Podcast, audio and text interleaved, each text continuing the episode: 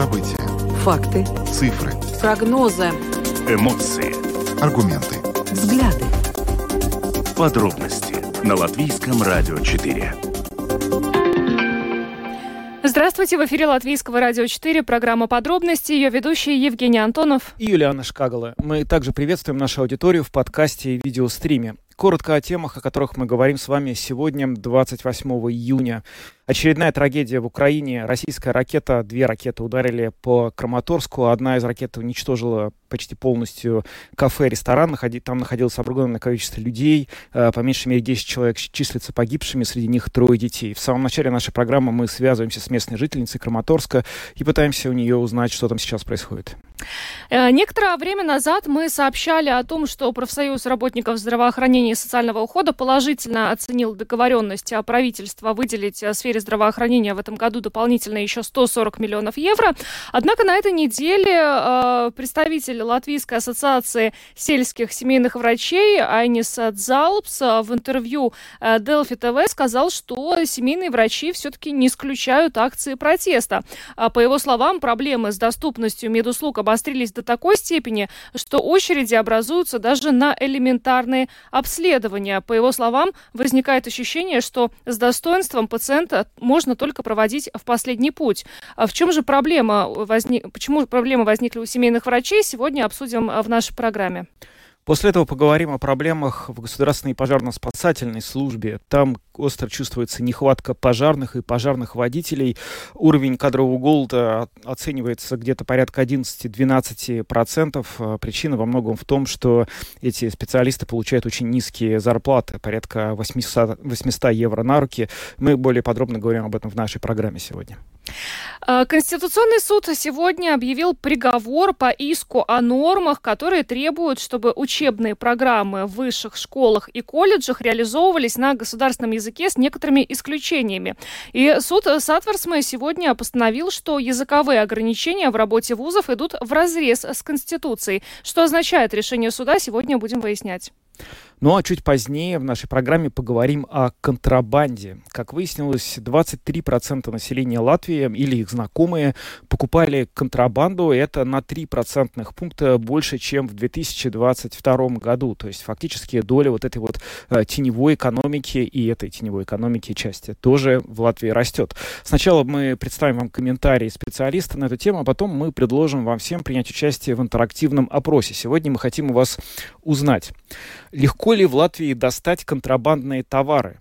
Ваш опыт, ваша информация, что вы можете нам об этом рассказать? Звоните, пожалуйста, в прямой эфир ближе к завершению программы 67227-440, это телефон прямого эфира, и также у нас есть WhatsApp 2804-0424.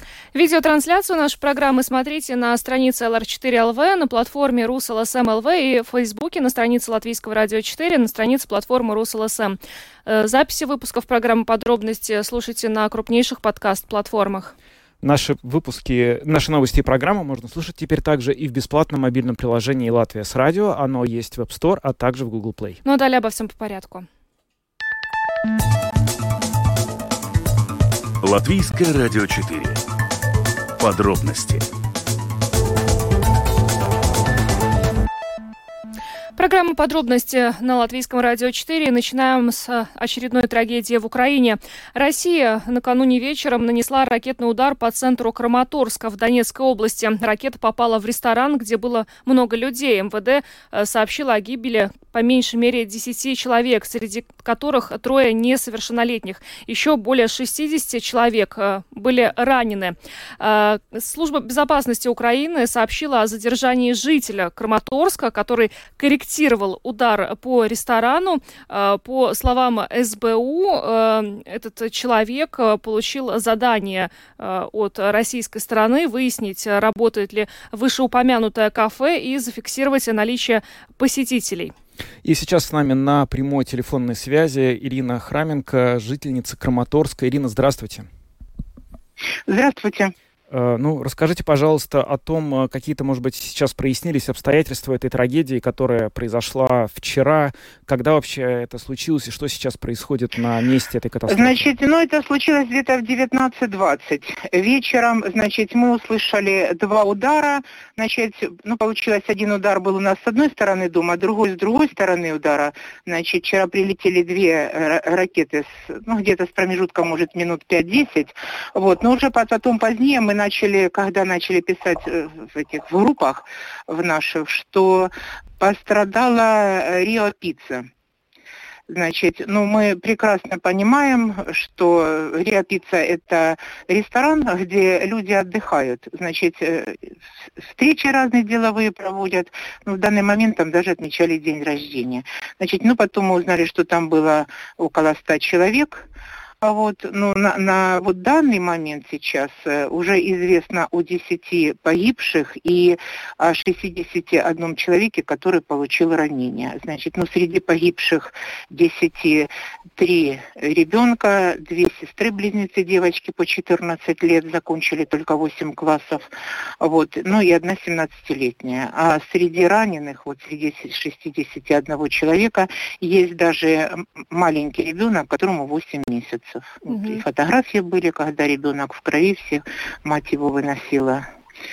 Вот. Но Поэтому это... действительно, вот я слышала начало, сказали, что СБУ задержала корректировщика, который получил задание. Он является жителем Краматорска, получил это задание, сфотографировал машины, которые стояли, приблизительное количество людей, ну и передал координаты.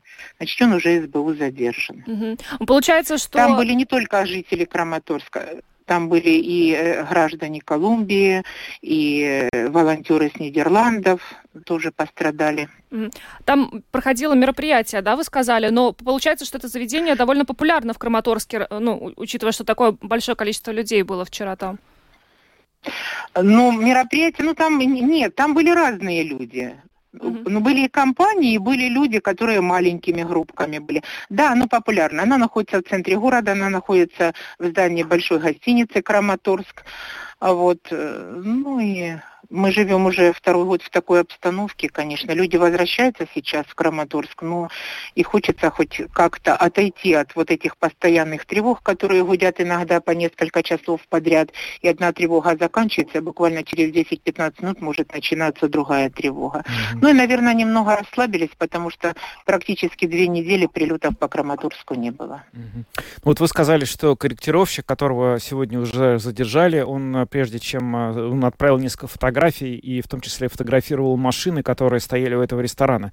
А, надо ли это понимать так, что он фотографировал какие-то определенные номера машин, которые, возможно, принадлежали военным или кому-то еще, а, кого, возможно, в России считали целью этой операции? Или как это вообще все воспринимать нам? Я не думаю, что это самое, это была прям цель, это самое. Может, просто по машинам могли определить уровень обеспеченности людей. Но все дело в том, что уже уже в пабликах сразу же тут же вечером, где-то около полдвенадцатого ночи, появилось сообщение, что э, в России, мол, отчитали, что уничтожен на кафе, в котором проходила э, вечеринка военных. Угу. Угу. А, Ирина, скажите, а сейчас вот что происходит в, го- в городе? Разбор завалов продолжается? То есть можно ли э, предположить, что э, ну, будут еще погибшие? Ну, не написали, что, э, значит, закончился разбор завалов, значит, вот сейчас уже выставлены в Facebook фотография парня и девушки, которых не могут найти. И вот последнее сведения, что я читала, написано, что разбор завалов, хотя очень много техники, подъемные краны были брошены, значит, усложняется тем, что там вот бетонные покрытия были, перекрытия бетонные. Mm-hmm. Ирина, вы знаете, честно Поэтому... говоря, вот хочется немножко вот какой аспект прояснить. Вот мы постоянно слышим о том, что есть какие-то корректировщики, которые наводят э, российские ракеты на цели по мирным э, украинским городам. Э, что это за люди? Это из каких соображений вообще они делают эти вещи? Это из-за просто из-за денег? Ну, это, это или... люди, которые ждут русский мир. И такие по-прежнему Хотя Краматорске уже есть? ясно всем сказать. А? Такие... Есть, конечно. Угу. Хотя ясно говорят, что вы хотите жить в России, Чемодан, вокзал, Россия. Вперед, Мгм. никто никого не держит. Если вы недовольны, каждый выбирает сам себе, Мгм. если вас не устраивает что-то. Да, Ирина, большое. Страшно. Они, кто за деньги, кто за что это делает, понимаете? Мгм. Да, понятно. Спасибо вам большое за то, что присоединились к нашему эфиру. Берегите себя. Ирина Всего доброго. Хроменко. Спасибо вам большое, Ирина и вам, Хроменко, ангела-хранителей, всех благ. Спасибо, спасибо вам. Всего доброго. А, Ирина Хроменко, жительница Краматорска, была с нами на связи. Напомню, что накануне Россия э, нанесла ракетный удар по центру Краматорска. Да, но Министерство обороны России вот за несколько минут до начала нашей программы признало, что нанесло удар по Краматорску. Честно говоря, это редкое довольно событие, поэтому мы его отмечаем. Но они утверждают, что э, нанесли удар по некому пункту временной дислокации командного состава какой-то мотопехотной бригады. Ну что, по тем фотографиям, которые мы видим в интернете, конечно, и близко не соответствует действительности, но, тем не менее, вот такое заявление последовало. Идем дальше. Самые важные темы дня. Подробности. Некоторое время назад а, правительство договорилось выделить в сфере здравоохранения дополнительно в этом году 140 миллионов евро, но, несмотря на это, как а, заявил а, в интервью Делфи ТВ член правления Латвийской ассоциации сельских семейных врачей Айнис Дзалпс, проблемы с доступностью медицинских услуг обострились до такой степени, что очереди образуются даже на элементарные обследования. И, как сказал Айнис Дзалпс, а, в таких условиях семейные врачи считают свою работу почти бесполезной и рассматривают возможности акции протеста. С нами на прямой телефонной связи глава Ассоциации сельских семейных врачей Лига Козловская. Госпожа Козловская, здравствуйте. Здравствуйте. Насколько серьезна вот эта вот вся проблема и ситуация с доступностью медицинских услуг? Ну, известия от, от нашей системы нехорошие, потому что финансирование здравоохранения очень недостаточное э, в этом в, это времени. Я скажу так, что главное еще неясность. Неясность будем ли мы получить эти 140 миллионов э, евро для финансирования здравоохранения, будем э, или не будем, будем или не будем получать до конца года. А разве это Потому вопрос что- нерешенный уже? Ну вот про 140 миллионов. Знаете, нерешенный, потому что реш- э, реши- э, решила только семь. Э, Первый одобрять это первый шаг. Это первый шаг 57 миллионов. Ну и, знаете, ну, Министерство здравоохранения уже разработало этот план приоритет, я для которых эти нужды очень нужны. Я первую очередь. Но эти, это первая очередь, ну, это эти два- э, 57 миллионов не хватает для всех. Это и э, секундар- секундарная э, медицинская помощь, это значит стационаров надо больше 80 миллионов, только чтобы достичь эм, уровень прежнего года. Первичная, первичная помощь тоже не хватает. Мы уже там все решили с Министерством здравоохранения, там считали, что самое важное, все равно дали только э, вот в этих, э, в рамках этого э, э, 57 миллионов, ну вот это финансирование только 2,5, 2,2 миллиона.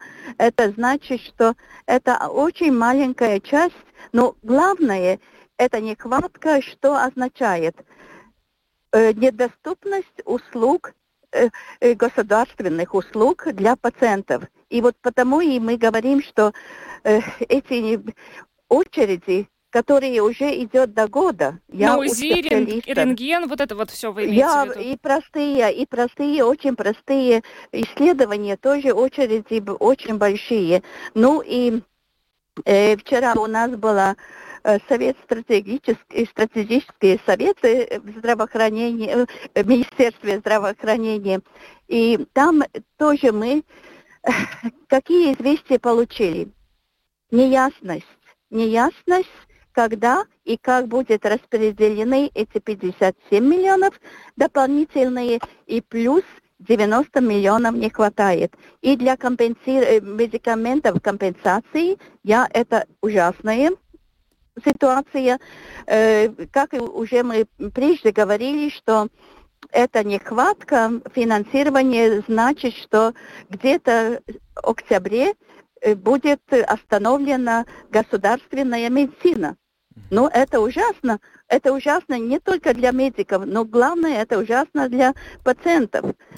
И, и ну, мы в своем ассоциации, своей ассоциации мы говорили о возможностей всяких э, ак акций протеста. Мы говорили и вчера в Совете, что с одной стороны э, Министерство здравоохранения работает, э, ну, программа есть, планы есть, основания есть, я для получения финансирования, но все это на бумаге, я, но на бумаге, ну, э, э, Министерство финансов Э, финансово это не слышит и не понимает. И, и спрашивает, какие там, э, не знаю, сверхъестественные реформы, если у нас э, ну, как сказать, нехватка, нехватка самых, ну, простых нужд. И это пациенты, ну, самые первые чувствуют. Ну, прозвучала вот фраза о том, что семейные врачи не исключают акции протеста. В каком случае и в каком именно виде эти акции а, могут быть проведены, по вашей информации, с вашей точки зрения? Я, ну, мы это говорили, потому что э, мы решили, когда уже было первые э, акции протеста, мы очень активно там э, тоже Э, участвовали и, и решили с другими организациями медиков, что будем э, дальше смотреть, как будет развиваться ситуация. Если э, правительство услышит, что э, э, здравоохранение это должна быть приоритет, так как, э, так как национальная безопасность это совместимо, да, эти две приоритеты. Если это будет услышано и, главное, э, реализовано, да, тогда мы будем, э, мы, мы, э, тогда мы, с одной стороны, будем спокойны. Я потому что будет получать государственные услуги и пациенты, и будет работать в государственном секторе медики. Но если это не будет, тогда акции протеста может быть очень разные. С одной стороны, это будет, может быть и забастовки, но забастовка это будет возможно только э, с, с профсоюзом, потому что семейные врачи могут это одобрять, но они не, как сказать, э, члены профсоюза. Но другие акции, э, другие формы акций у нас э, есть, как сказать, тоже в запасе, да. да. И, и, и да, и мы, мы будем, мы все, все лето активно будем работать так, как и работаем теперь. Э, ну, я скажу так, одно позитивное, э, ну, как сказать, один, один позитивный э, момент э, э, в стороне э, Министерства здравоохранения. Как я уже говорила, они очень работают, очень тоже работают, но э, только в рамках плана, планов. Mm-hmm. Это тоже очень важно. Но, как сказать, вторая сторона не слышит. Я партнеров. И, и не знаю, как будет дальше. Но Вторая сторона это Министерство если... финансов? Да. Угу. Я и коалиция общем, да. И коалиция общем. Вот. Так что угу. будем смотреть каждый день, как развивается ситуация, и будем держать руку на пульс, да. Угу. И если будет очень плохо, в сентябре, октябре мы будем, будем видеть, как это отражает, будет отражаться на пациентов и, и, и медиков тоже. Угу. Да, ну что ж, спасибо вам большое за интервью. Лига Козловская, глава Ассоциации сельских семейных врачей, была с нами. Еще раз большое вам спасибо и всего доброго. Спасибо. До а, ну, да, вот интересно получается, что э, как будто бы вопрос э, с выделением 140 миллионов евро был решен, но, тем не менее, а, у врачей есть опасения, что эти деньги могут и не прийти. Так просто ничего не будет. Нет, ну мы, конечно, надеемся, что если решение принято, и о нем, в общем, более чем официально да, объявлено заявили. на всех просто уровнях, то эти деньги, конечно, дойдут. Зачем было бы говорить, что эти деньги найдены, если они не найдены? Да. И зачем их находить, если потом их не передавать туда, куда они, собственно говоря, э, должны быть переданы? Но опасения врачей, наверное, тоже понять можно, потому что диалог э, вот э, всех этих, эм, этот диалог Министерства финансов и Минздрава идет очень давно, и на протяжении всего того времени, что даже мы в программе подробности об этом рассказываем. Одна из наиболее частых жалоб со стороны врачей в том, что им не удается найти какой-то общий язык с Минфином в целом, как бы в понимании подхода к, этим, к этой проблеме и к решению этой проблемы. Ну, надеемся все-таки, что ситуация разрешится, потому что очереди до года на какие-то элементарные обследования, ну, это не есть норма. И Айнис Залпс вот по этому поводу сказал, что из этого запущенные болезни у людей и, и так далее. Угу. Ну что ж, идем дальше. Самые актуальные темы дня. Подробности. Конституционный суд Латвии объявил приговор по иску о нормах, которые требовали, чтобы учебные программы в высших школах и колледжах реализовывались на государственном языке с некоторыми исключениями.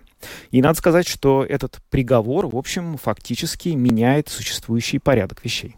Здесь стоит напомнить, что поправки э, к закону о высших школах были утверждены Сеймом э, в апреле 2021 года. Они гласят, что обучение в высших школах и колледжах ведется на государственном языке, но у вузов, э, выполняющих определенные критерии качества, имеется право реализовывать учебные программы и на иностранных языках, тех, что являются официальными в странах Евросоюза. Русский язык, как мы знаем, таковым не является.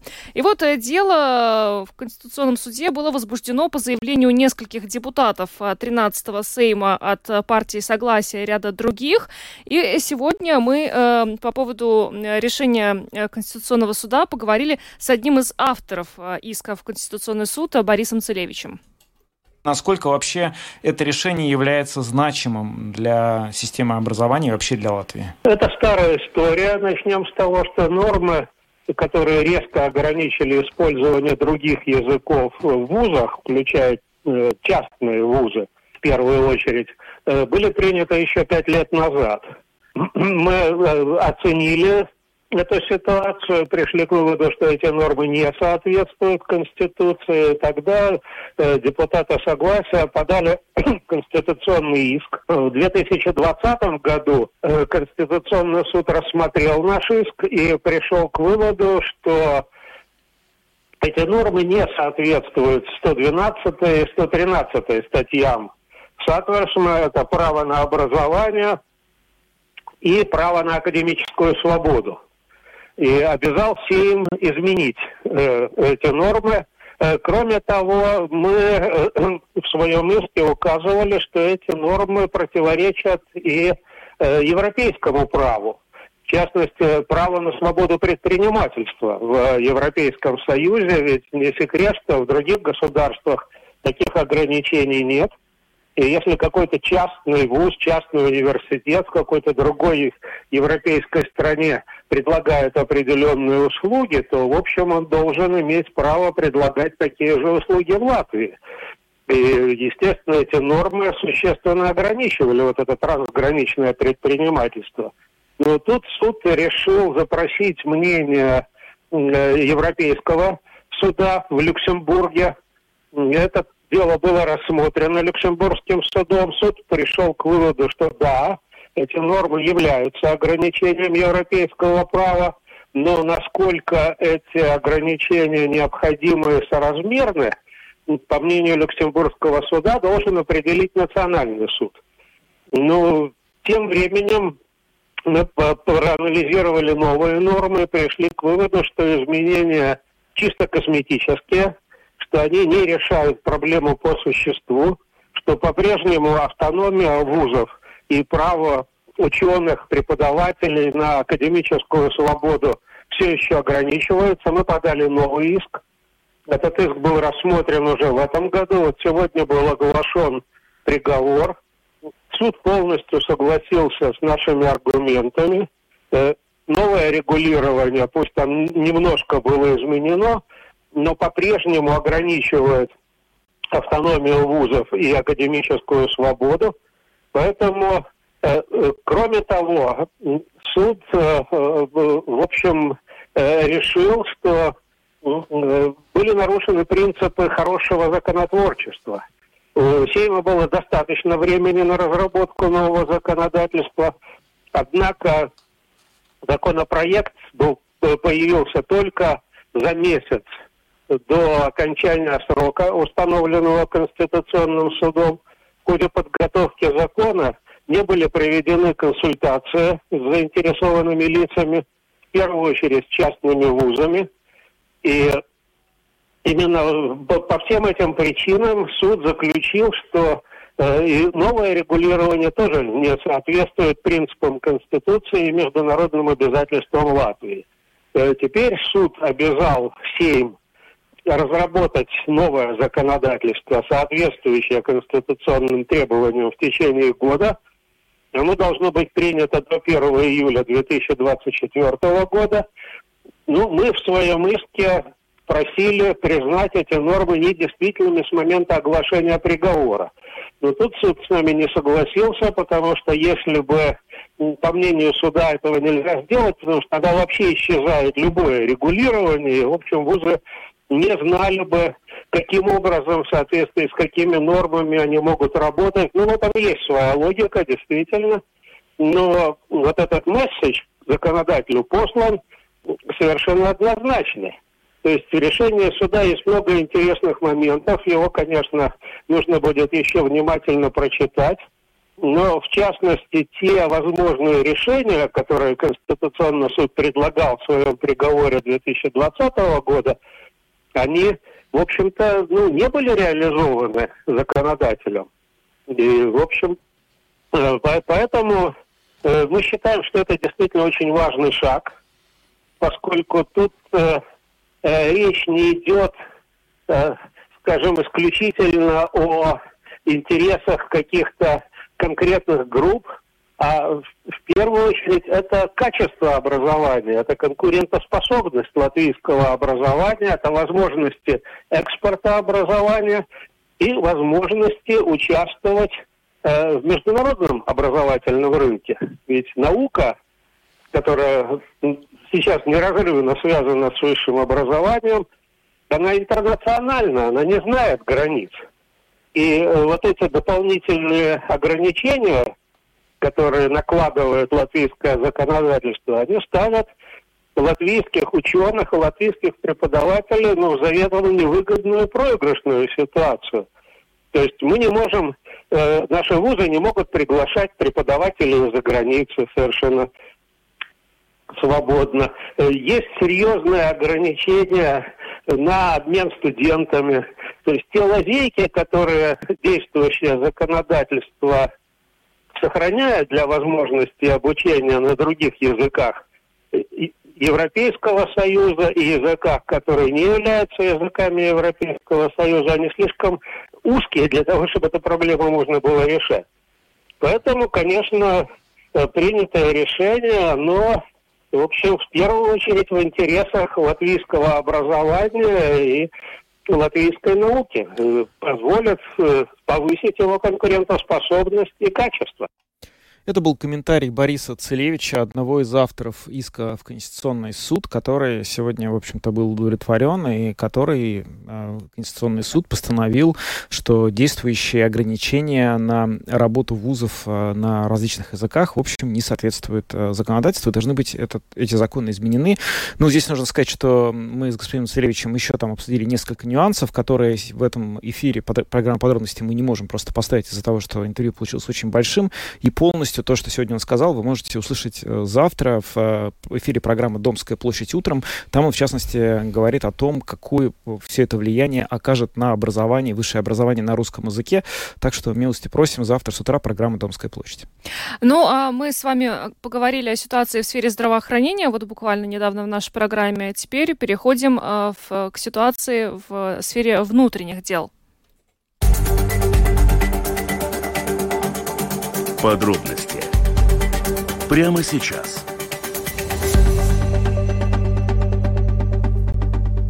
Государственной пожарно-спасательной службе по-прежнему остро не хватает сотрудников, а именно и пожарных, и пожарных водителей. Об этом в интервью телеканалу ТВ-24 э, сообщил представитель ГПСС Янис Гринбергс. По его словам, процент кадрового голода остается на уровне 11-12%.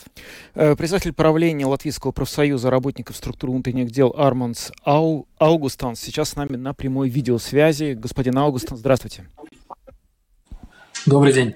А, расскажите, пожалуйста, ваше видение этой проблемы. Насколько остро сейчас чувствуется кадровый дефицит сотрудников а, в службе э, пожарной охраны? А, хочу сказать, что, во-первых, происходит все время консультации. Консультации между профсоюзами, профсоюзом, происходят консультации между службой пожарной, пожарной службой, также Министерством внутренних дел ищем а, возможности, как, а, как повысить а, не только возможность работать в этой сфере, но как и еще ну, возможность финансово как-то решить эти вопросы. Да. Ну, хочу сказать, что только что на этих днях закончили школу учи, э, учи, учи, э, школьники Салдус, Салдусского техникума, да, угу. они закончили с профессией пожарник. А, не помню, сколько там людей, но, в принципе, на сегодняшний день а, будет какое-то дополнение к э, пожарной службе. А, проблемы есть, но они, я думаю, что не только в пожарной службе, они вообще, вообще внутренней системе как такое, потому что нет человеческого ресурса. Просто нет человеческого ресурса. И если нет ресурсов, то понятно, что найти их очень будет трудно, э, несмотря на, несмотря на то, что может быть предложены какие-то денежные вознаграждения или там а, улучшенные рабочие какие-то возможности и так далее. Да. Угу. Думаю, что вся проблема у нас на сегодняшний момент является э, средство, э, человеческий ресурс. Ну вот э, Янис э, Гринбергс э, в интервью ТВ-24 озвучил значит, размер зарплат. Он сказал, что пожарный получает зарплату на руки около 800 евро в месяц, может быть меньше, от 750 до 800. У пожарного водителя зарплата побольше, чуть ниже 1000, а у руководителя спасательных работ первого уровня чуть более 1000 евро это и есть та самая главная причина, по которой э, ну, не стремятся молодые люди идти работать э, в пожарную службу? Зарплата, да, является, зарплата имеет, э, имеет э, очень большой такой, ну, не вопрос, а причина, почему люди не приходят на эту службу.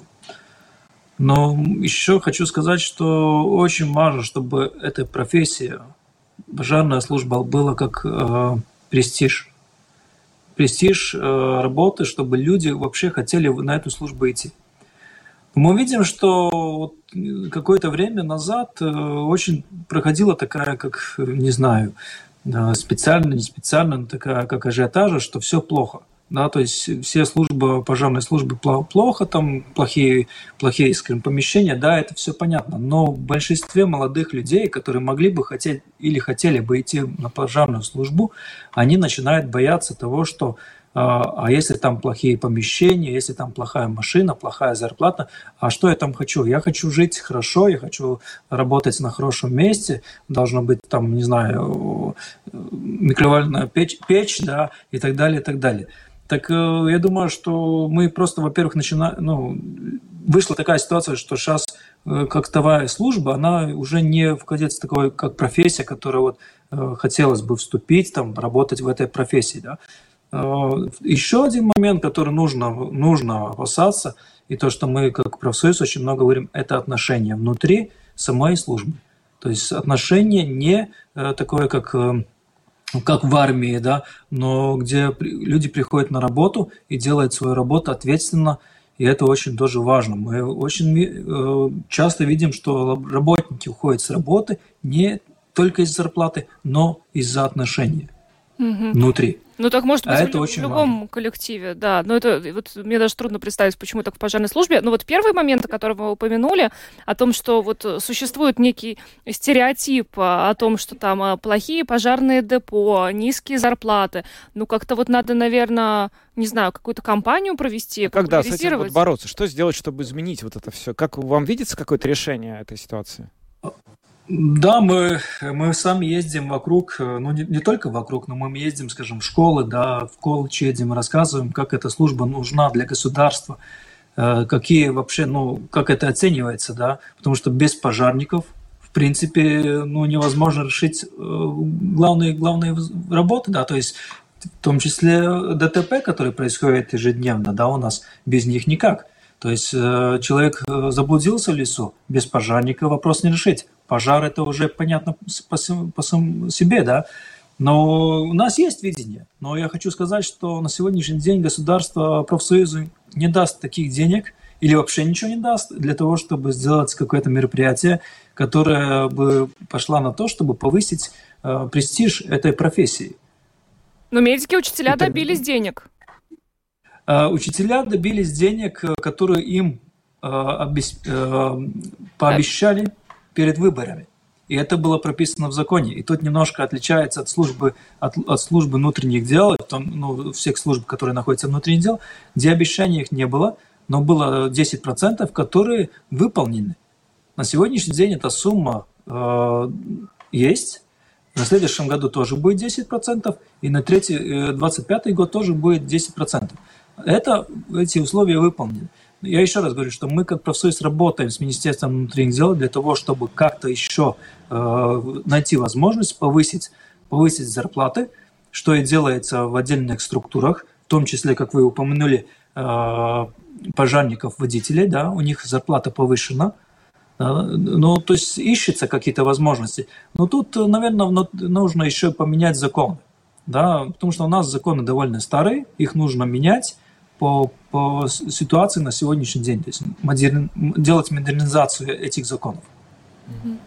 Что ж, большое вам спасибо за интервью. Армен Саугустенс, председатель правления Латвийского профсоюза работников структур внутренних дел, был с нами на видеосвязи. Еще раз благодарим, что подключились к нашему эфиру и всего доброго. Спасибо. Всего доброго, спасибо вам. Ну, меня на самом деле удивляет, э, что э, ну, такой важной структуре, как вот внутренние дела, выделяется так мало средств. Все-таки речь идет о безопасности внутренней. Это пожарные, это пограничники, это полицейские. Мы так Ну- много говорим о безопасности э, внешней, но не говорим о безопасности внутренней.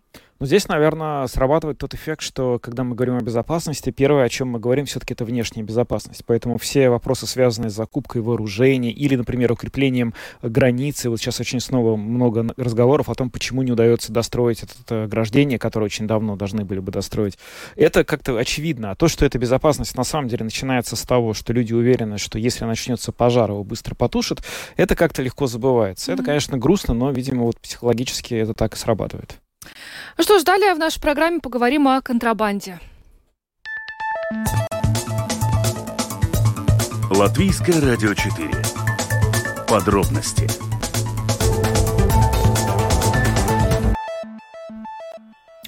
Доля потребления контрабанды, контрабандных товаров в Латвии, к сожалению, растет. 23% населения Латвии или их знакомых либо покупали контрабанду, либо знают тех, кто покупал. И это на 3 процентных пункта больше, чем в 2022 году. А, Сегодня состоялась а, как раз презентация этого исследования, но утром а, более подробно о нем в программе «Домская площадь» рассказал директор Центра исследования общественного мнения СКДС Арнис Кактынш. До прошлого года на самом деле тенденции были медленно, постепенно, но показатели показывали улучшение. То есть, если, к примеру, по-моему, но это может быть там является одним из самых главных вопросов, то есть в течение последнего года вы сами или ваши другие члены ваших домохозяйств или вам очень хорошо знакомые люди покупали ли такие контрабандные товары, как э, сигареты, алкоголь и горючее, то есть мы в основном концентрируемся на те- эти три вида товаров, то была намечена тенденция, что постепенно-постепенно все-таки эти проценты уменьшались. И в прошлом году там уже почти Четыре из пять респондентов говорили, что нет, нет, они не сами покупали, ни других знают. Так в этом году, и опрос мы проводили в мае, эти индикаторы немножко, но все-таки пошли вверх. То есть, если говорить о сигаретах, то у нас уже 12% утверждают, что в течение последнего года не покупали контрабандный товар. Годом раньше это было всего лишь 7%, до того 10%. Горючее, ну, в прошлом году 3, в этом году уже 4%. Э, контрабандный алкоголь в прошлом году 2%, в этом году уже 3% и так далее. То есть мы уже по всему спектру видим небольшой, но все-таки прирост. Ну, а если как бы спекулировать, э, почему, из-за чего так произошло, то я полагаю, что это, скорее всего, связано с ответами на другой наш традиционный вопрос, а какие являются главными причинами, почему вы покупаете контрабандные товары то там оказывается, что абсолютное абсолютное большинство, почти 100% нам говорит, а потому что это дешевле, чем легальный товар. Ну, остается нам посмотреть на нашу печальную статистику, связанную с инфляцией, ну и, скорее всего, там как бы мы можем подойти к ответу, почему у нас такие изменения. Ну а теперь с вами обсудим эту тему. Вообще легко ли в Латвии достать э, контрабандные товары? Э, примем ваши звонки по телефону 67227440 и пишите нам на WhatsApp по телефону 28040424. Вообще эта тема широко обсуждается, потому что это, конечно же, огромный, огромный ущерб для государственного бюджета. Да, вот у нас есть первый звонок, возможно, нам сейчас расскажут про это подробнее. Здравствуйте. Конечно, расскажу. Давайте. Потому что, во-первых, очень интересная у вас такая мафиозная маркетинговая компания. Mm. ну, мне 40 лет, я много чего помню. Я помню еще те времена, когда сигареты, вот Каспир, да, слушай, давай сигареты, вот Каспир. Это на рынке, да. На районе тоже было просто, хотя были несовершеннолетними подростками, помню, чтобы только не пили. И называлось на по-разному там и Шамурла, и Хуба-Буба, и как оно только не называлось, да. То есть достать было абсолютно очень легко и никто не боялся, ну, потому что, грубо говоря, ну, менты были куплены все. Сейчас нет, сейчас боятся, коррупции сейчас у нас нет, абсолютно в государстве, вот уверяю вас, что этот уровень поднялся очень сильно, поэтому переместилось все на следующий уровень. То есть сейчас это, знаете, такое вот загадочный такой взгляд возникает, вот если ты пытаешься через знакомого где-то вот достать э, ну, сигарету до контрабанды или намекаешь на то, что ты хочешь. Да, я, я только про сигареты буду говорить, про Давайте. алкоголь не буду, потому что про алкоголь довольно грустно. Вот угу. подружка сейчас поехала, в сказал, забухала, не знаю, что там будет пить, и вообще не знаю, жива ли она останется, да. Но это моя личная проблема. И как бы на самом деле, как бы, конечно, заметку тоже пускай возьмут, потому что если человек вот попадает в плохую компанию, да, в каком-то конкретном районе, ну ладно, все, не будем там дальше говорить. Mm-hmm. А я-то вот, мне, вот, видите, алиби, вот я вот Так легко или нет? Легко ну, ли? Э, сейчас, если у тебя загадочный взгляд, если ты, у тебя есть два-три рукопожатия, через которые и доверительно ты можешь доковыряться кстати, до источника, то можно. Но на самом деле довольно сложно, потому что все боятся. И правильно делают. Давайте уж лучше качественные и проверенные отравы будем употреблять. Да. Спасибо вам за ваш звонок. Давайте на всякий случай просто упомянем, что между контрабандой и контрафактным товаром есть разница. Контрафактный тот, который произведен нелегально в домашних условиях, и, возможно, в Латвии его лучше тоже не покупать. Но под контрабандой обычно понимается то, что произведено произведено в другой стране. Например, вот сигареты, как э, утверждают исследователи в Латвии, чаще всего контрабандные завозятся из Беларуси. Там они производятся, издержки низкие, поэтому здесь они продаются по более низкой цене. И мы говорим именно о таких случаях. Случаи покупки именно контрабандных товаров, завезенных в Латвию откуда-либо извне. Так, есть еще несколько звонков. Здравствуйте, говорите, пожалуйста. Добрый день. А вот забыли, кроме алкоголя, сигарет, забыли еще про лекарства. Потому что лекарства, даже наше местное производственное лекарство в Литве, в Эстонии стоит дешевле. Естественно, люди будут оттуда сигарет, то есть сигареты, лекарства привозить. Ну же, ну не думает наше правительство вообще о людях совершенно. Спасибо. И вам. Так, есть еще звонок. Здравствуйте. Добрый вечер. Я, поскольку иду на базар, на центральный рынок, я бы сказала, что немножко сократилось это все дело. Ну, я, конечно, не знаю. Те, которые знают, они могут найти, наверное, но уже не так, как было. Но мне какой-то сюжет остался в памяти. Но это перед пандемией было, когда вот говорили очень много, что надо ликвидировать. И шла комиссия как бы, и там, я помню, Андрес Америк сходил, ну и там рассказывают. Вот да, там, там делали контрольную закупку на центральном да, рынке. Да, да, да, угу. да. Но, но главное, что было, что интересно, что Америк так удивился. Неужели? Он говорит, ну тогда надо будет поставить камеры. Ну что это за цирк такое? Ну, ну они же знают, это ж давно годами. Там не надо ни камер, зайди в любой день и возьми. Так что, но сейчас есть улучшение. Это хорошо, что, да. Спасибо. Как это получилось, кому не знаем. Ну, спасибо, что Я поделились. хочу вам сказать да. комплимент. Вы умеете очень хорошо остановить нас, наших загоревшихся э, звонителей. Вы очень хорошо ведете передачу. Спасибо. вам. Нам Спасибо большое. Ну, Звоните мы бы, почаще. да, с, с вами радостью разговаривали дольше, но у нас, к сожалению, время эфира ограничено. Да, но еще, может быть, один-два звонка мы принять успеем. Здравствуйте. Добрый день, ребята. Виктор. Но вы знаете, все, в общем-то, очень просто. Пачка элиты, Рига фабрика стоила 30 копеек. Сегодня аналогичная пачка стоит 4,30. И, между прочим, в Сейме постоянно идет борьба за здоровье людей. В результате акцизы в гору, цены в гору, ну и, соответственно, у людей дебет-кредит не сходится, чтобы купить сигарет, хотя бы по минимуму. Поэтому идут, да, вот на тот же базар. Спиртик, водочка, сигаретки. А легко и это достать будет сейчас? бесконечно. А легко достать сейчас, вот по вашим наблюдениям? Ну, у меня, в общем-то, все нормально. Мы с государством дружим. А, это хорошо, что с государством дружите. Да, не В нарушайте. общем, значит. короче, нам а, достать нетрудно, но точки нам не расскажут. Давайте примем последний звонок и будем, наверное, завершать программу на сегодня. Здравствуйте. Э, Добрый вечер. Добрый. Э, Здоровья вам и вашим близким, И вам. потому что как бы со здравоохранением я слышал очень плохо. И еще сказал господин Шилов из Ассоциации молодых врачей, э, заранее записывать в сентября будет плохо. Это одно. Второе, про контрабанду.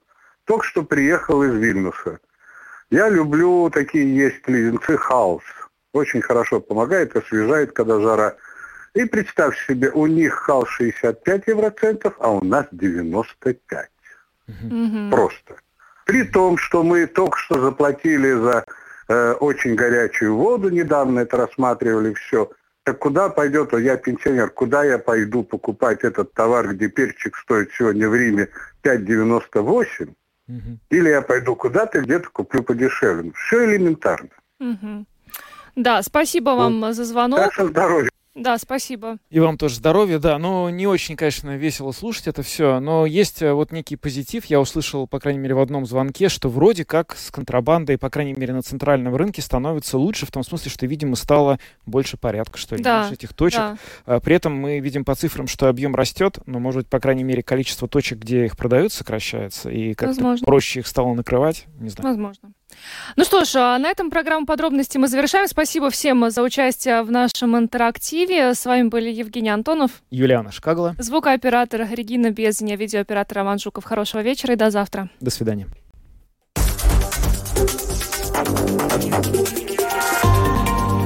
Латвийское радио 4.